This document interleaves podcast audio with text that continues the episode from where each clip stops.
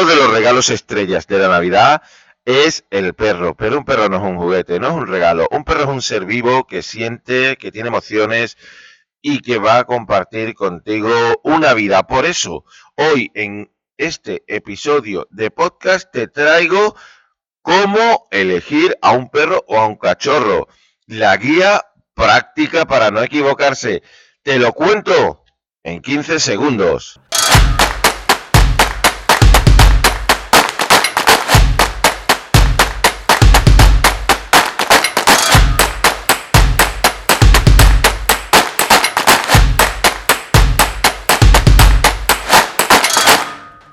Bienvenida, bienvenido a este episodio de podcast donde te vamos a decir los más y los menos de cómo elegir a un perro para que no te equivoques. Sobre todo si estás pensando en regalar, que no deberías de pensarlo, pero si lo tienes claro y vas a asumir todas las responsabilidades que lleva tener un perro en casa, te voy a dar unos consejos maravillosos, increíbles Mira, el primer consejo es que voy a hablarte de todos los motivos, si tú los has planteado, ¿no? ¿Cuántos, motivos has tenido para decidir que un perro llegue a tu casa? ¿Cuántos motivos tienes? ¿Has valorado los pros y los contras de tener un perro?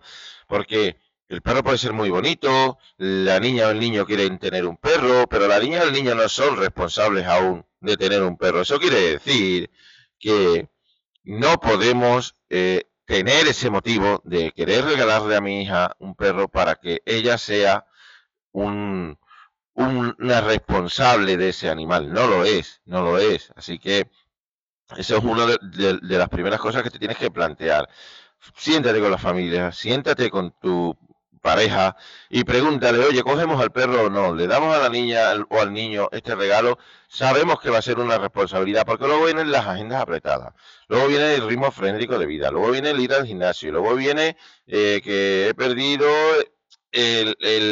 la noción por la que he tenido a un perro. Entonces, lo que te voy a contar ahora, por ejemplo, te voy a hablar de algunas razas, porque esto es, fundamental, porque luego vamos, compramos o adoptamos, pero si adoptas, no, no razas, adopta al perro en sí. Quiero decirte con esto, por ejemplo, tenemos una, una raza eh, como el gran danés, ¿no? El gran danés, pues es una raza eh, muy bonita, ¿vale? Tiene un temperamento muy bueno para vivir en familia, ¿vale? Pero eh, debemos pensar en su tamaño. Un perro que tiene a la cruz un, entre 72 y 84 centímetros. Si tú vives en un piso de 100, 104 metros cuadrados, eh, ten en cuenta que el perro te va a ocupar un espacio como si fuese eh, dos personas, ¿vale? Esto lo tenemos que tener en cuenta. Y luego, lo que come un gran danés. tenemos que tener en cuenta lo que come un gran danés. Se puede comer un kilo al día ese mantenimiento mm, es costoso, es costoso y tienes que estar preparado, eh, no económicamente, sino financieramente, decir, oye, puedo asumir con este gasto de un kilo al día, aunque lo compre el pienso más barato del mundo. Si compras un saco de 20 kilos, ¿eh? si compras un saco de 20 kilos y en 20 días se ha comido un saco, por muy barato que sea, cada 20 días vas a tener que comprar ese saco, ¿vale? Esto para lo que tengas en cuenta. Y mira, y es un buen perro, ¿no? es un buen perro para convivir en familia, no te voy a decir que no. Luego tenemos los Beagle. Eh, los Beagle son perros tranquilos, eh, no suelen dar problemas, son de 35 a 45 centímetros en la cruz.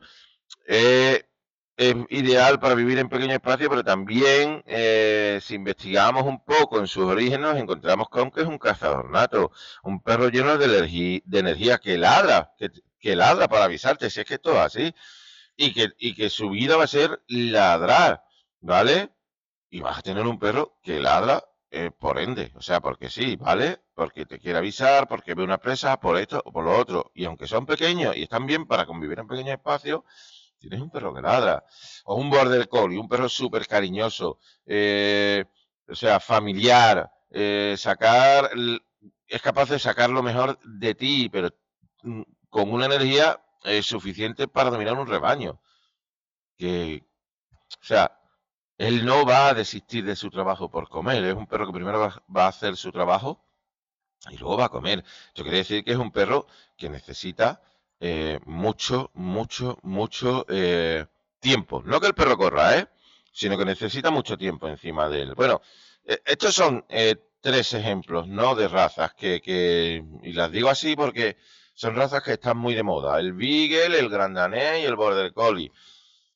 Si tú lo que quieres es tener un perrito que se amolde a ti, no busques ese tipo de perro, ¿vale? No busques ese tipo de perro porque que yo no te estoy diciendo que renuncies a tener un perro de raza, pero si adoptas mucho mejor. Y adopta un perro que sea tranquilo, adopta un perro que, que se mueva en un ambiente familiar.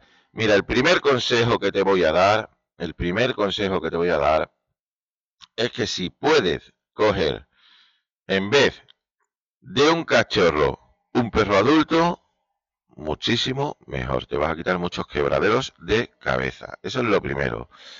¿Vale? Ese es el primer consejo. ¿Por qué? Porque ya ha pasado la fase de cachorro, porque ya no tiene las mordidas, porque si vas a una, a una mm, protectora o a una perrera a adoptar a un perro, oye, no te fijes en el cachorro. El cachorro te va a crear mm, más necesidad de tenerlo, pero no es lo que necesitas.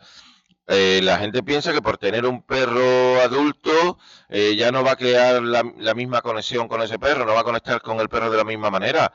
Y te puedo asegurar que los perros aprenden a cualquier edad siempre que tú le des la confianza suficiente.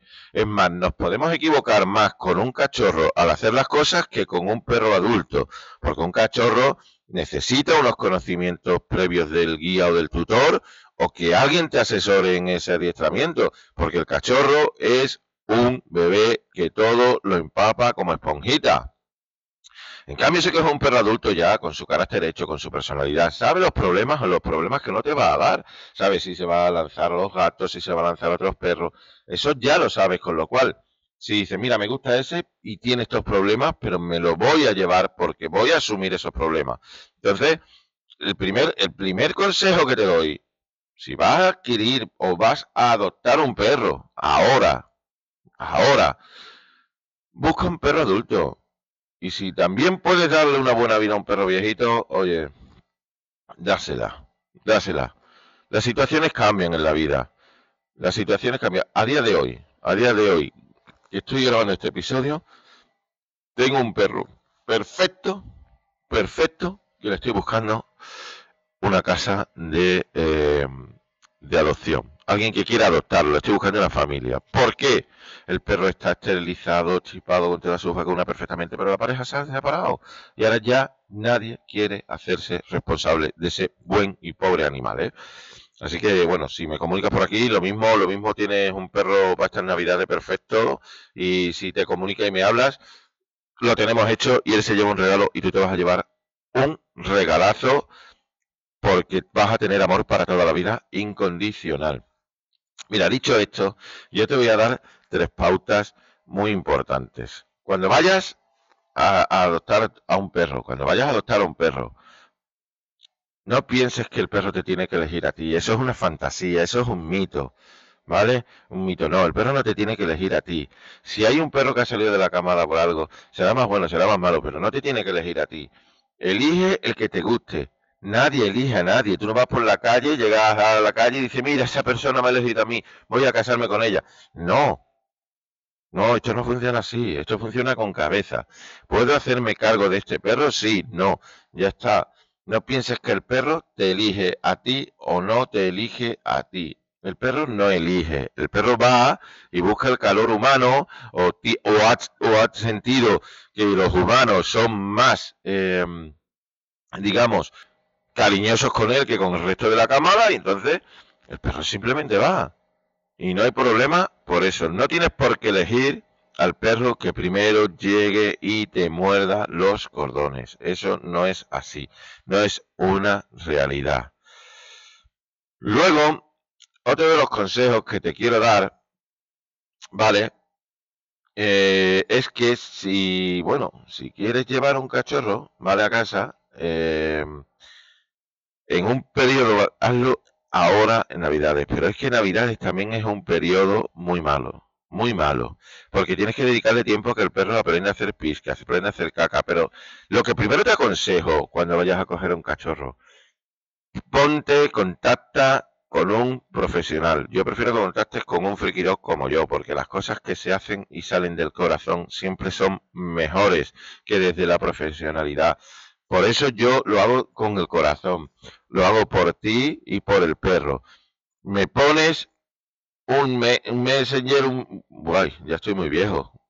Un WhatsApp, me pones lo que quieras, me llamas, me escribes, nos escribe, contesta a nuestro mail de nuestra newsletter que te puedes inscribir gratis en www.deperrosclub.com, me mandas un mail y de cualquier respuesta y me dice, mira, yo quiero eh, adoptar un cachorro, eh, voy a ir eh, a este sitio, te voy a mandar un vídeo y tú me dices cuál debería de coger.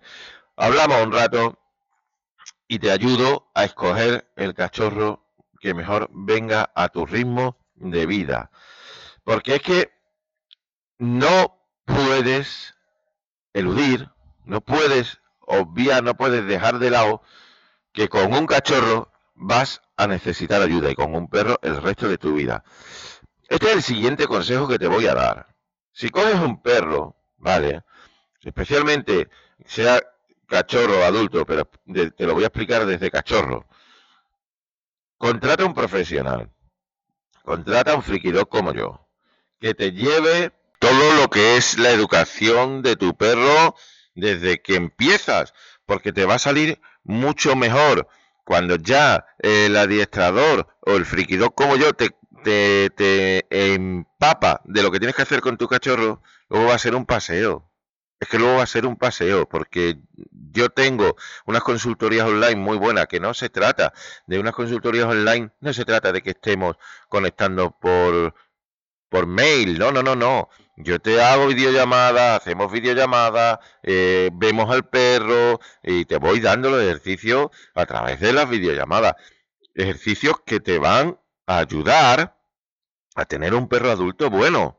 Y esto, esto desde la base, luego te va a costar muchísimo menos. Pero lo que no vale es que a los siete meses me digas que tu perro te está mordiendo, porque desde los dos meses que ha llegado a tu casa, se supone, hasta los siete han pasado cinco. ¿Sabes cuántas cosas yo puedo hacer por ti en cinco meses para que tengas el mejor perro del mundo?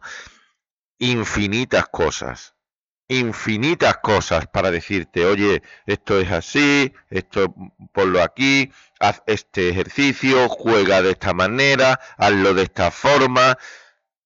Todo eso, todo eso te lo vas a ahorrar cuando el perro sea adulto, porque ya vas a tener una super base que te voy a dar, una base súper grande y que no te va a preocupar el día de mañana si tu perro te va a salir bueno o malo. Te va a salir bueno. Siempre y cuando, y lo dejo aquí como digo siempre, el perro haya estado dos meses con sus hermanas y hermanos y con su madre. Si hemos retirado al perro con mes y medio porque creemos que vamos a ser los improntadores del perro, cero. Mal vamos a tener problemas. Si no nos queda más remedio, si no nos queda más remedio porque queremos rescatar a unos animalitos que están, que su vida está en peligro, es diferente. Pero entonces sí que te digo, desde ya, desde ya, desde el día que llega a tu casa ese perro con 40 días, con 50 días, por debajo de los dos meses, llámame contacta conmigo. Yo te ayudo en ese proceso. Tengo muchísima experiencia en el tema de perros que han sufrido un destete muy temprano. Te lo puedo asegurar. Los libros dicen muchas cosas, pero lo que te voy a contar yo es desde los libros y la experiencia. Y si vas a coger una camada porque tienes que salvarla, porque yo lo he hecho, yo he cogido perros con dos semanas para salvarlo tienes que tener en cuenta, tienes que tener en cuenta que desde el minuto uno tienes que tener unas bases de adiestramiento y educación. Bueno, pues este es el primer consejo, ¿no? Empieza muy pronto con la educación de tu perro. Este es el primer consejo. No lo dudes. No dudes en llamar. Invierte dinero en la calidad que luego vas a tener. En esa calidad que luego no tienes, que el perro se siga haciendo pis en casa, que se siga haciendo caca, que el perro se lance a los coches, que se lance a las molos. No, invierte desde el minuto uno. Invierte desde el minuto uno en calidad de convivencia con tu perro. Invierte. Te lo digo desde el corazón. Siguiente consejo que yo quiero darte es muy sencillo. Supongamos que adquieres, llega a tu casa un perro adulto, adoptas a un perro adulto, ¿vale? Tú llegas a un perro adulto a tu casa, llevas un perro adulto a tu casa y pensamos que ya el perro se tiene que adaptar a todo, tiene que ser feliz, tiene que, venga, así, aquí todo lo va a aceptar este perro. No. Trata al perro como si fuera uno más de tu familia como si fuera alguien que llega a tu casa de nuevas, que no sabe cómo es y que tú les vas dando ese espacio para que se mueva, que tenga la libertad. Un perro que cambia de casa tarda mínimo dos meses en adaptarse al entorno. Voy a poner un ejemplo muy claro. Viene tu hijo o tu hija con su pareja. Tú no empiezas a agobiar, tú empiezas a la expectativa a ver cómo es esa persona, a ver cómo le da una libertad y ves que la persona al principio, bueno, pues es más retraída por aquí y por allí, pero luego empieza a moverse por la casa con total libertad y te gustará más, te gustará menos, pero realmente al principio no ha dicho cómo era. Lo ha dicho al tiempo de coger confianza. Y se trata de eso. Cuando lleves un perro adulto a tu casa, se trata de que el perro empiece a coger confianza contigo. De eso se trata realmente. No se trata de otra cosa. Entonces dale tiempo al perro adulto que llega a tu casa. Entonces llamamos por este segundo consejo. El primer consejo es que si coges un cachorro, empieces el adiestramiento desde que llega a tu casa hay gente que te va a decir, no, es que te un pequeño. No, ahí se marcan las bases, se marcan las mejores bases del mundo que van a evitar que tu perro tenga más problemas de los que pueda tener.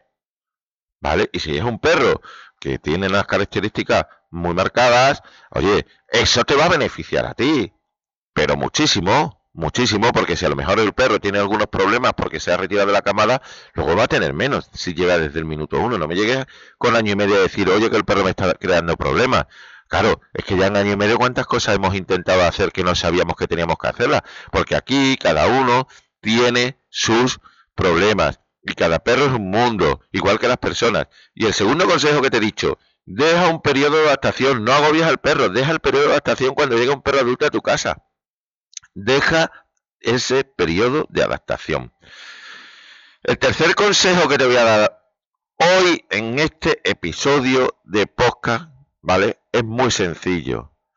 Ya ha pasado tu perro todas las fases. Ya tienes el perro en casa. No, no es Navidad y no lo has regalado por Navidad, ¿vale? Pero elegiste el perro en su día y tampoco escuchaste este episodio de podcast ni seguiste mi newsletter con, con mi consejo. No pasa nada, no pasa nada, ¿vale? No pasa nada, ya está, ya está hecho, ya está en casa.